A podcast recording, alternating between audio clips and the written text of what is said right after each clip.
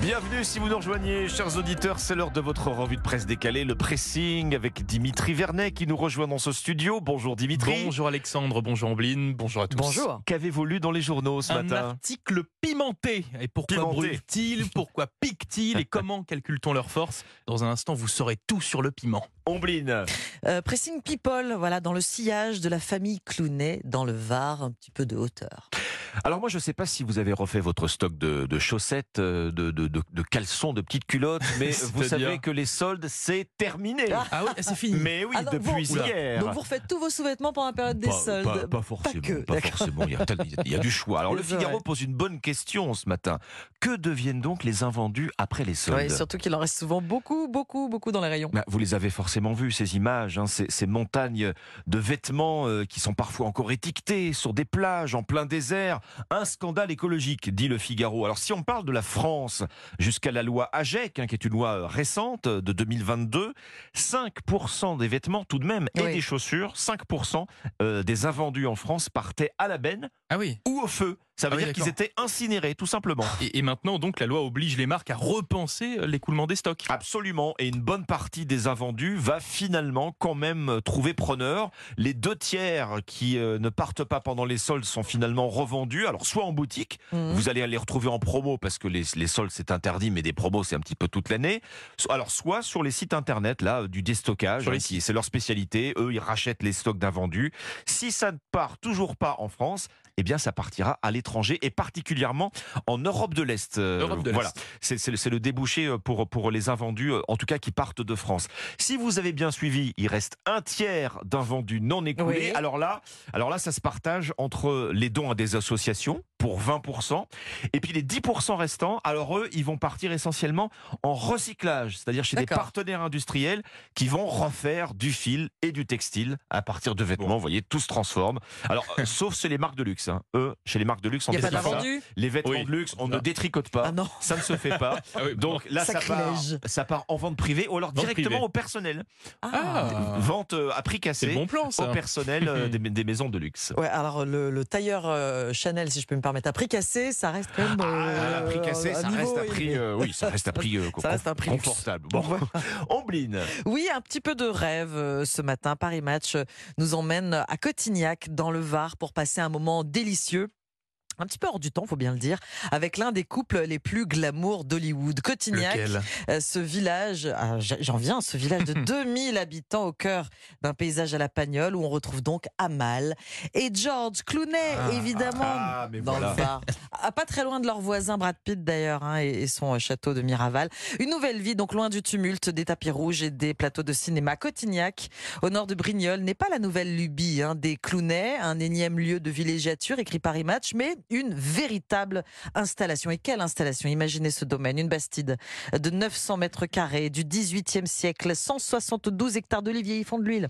Il va prendre sa nationalité Ah oui. euh, française. Il y a des Est-ce qu'il n'a pas Il déjà y a son des chances, on, est- français on se Il demande- pourrait. on se pourrait. demande même s'il pourrait briguer la mairie. Ah, alors Attendez, on n'en est pas là pour l'instant. Il y a des vignes aussi sur ce domaine pour produire du vin blanc, c'est une sympa, hein. piscine, un terrain de tennis, une pinette avec un petit lac. J'espère que je serai invité l'été prochain.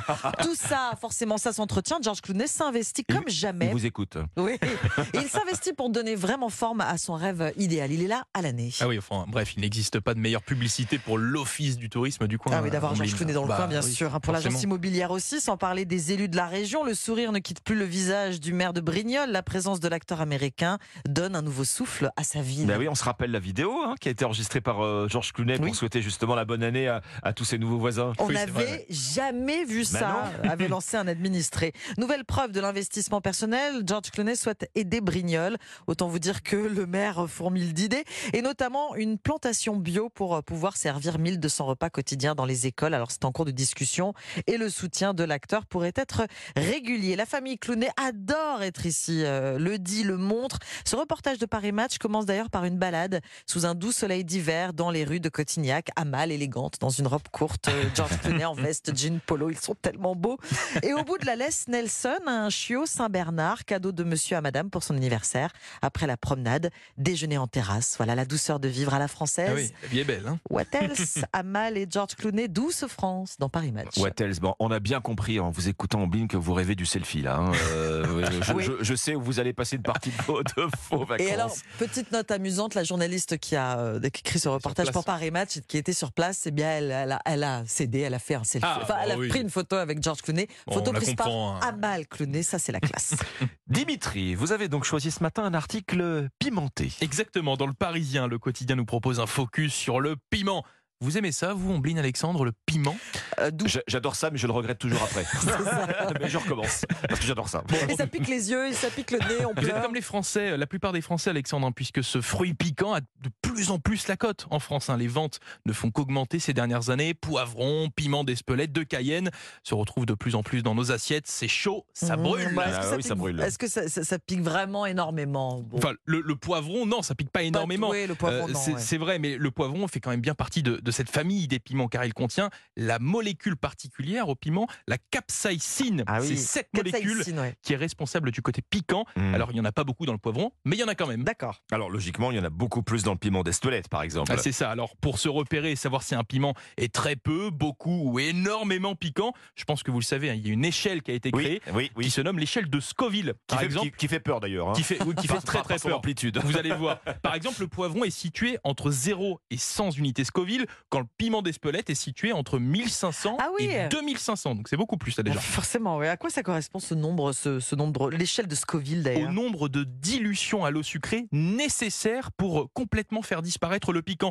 C'est-à-dire que pour le piment d'Espelette, par exemple, il a fallu le diluer entre 1500 et D'accord. 2500 fois pour enlever le piquant. Alors là, vous allez me dire, bon, c'est beaucoup. Bien figurez-vous, oui, c'est vertigineux, vous le disiez Alexandre, c'est pas énorme quand on, quand on compare au- avec le piment le plus piquant du monde, le Pepper X, classé, écoutez bien, à 3 180 000 unités Scoville. Quelle horreur. Ça, c'est énorme. Bah oui, il n'y a plus aucun Alors, on, plaisir dit là. on dit que c'est bon pour la santé, mais là, là Oui, 3 voilà, millions, il y c'est a- la crise cardiaque. plaisir, oui, parce c'est que- c'est la crise cardiaque. C'est- C'est-à-dire qu'en fait, il a fallu plus de 3 millions de dilutions pour enlever Ouais, le piquant. ouais, ouais. Bon, bref, bonne chance si vous souhaitez le manger. Voilà. Oui, pas, pas ce matin-là. Ah non, mais je, je peux comprendre. Non, mais au-dessus de 500, unités, 500 000 unités Scoville, il n'y a plus du tout de plaisir. Ouais, On n'est que sur du piquant. C'est vrai, ça. Merci pour ce pressing bien relevé, Dimitri Vernet. À demain.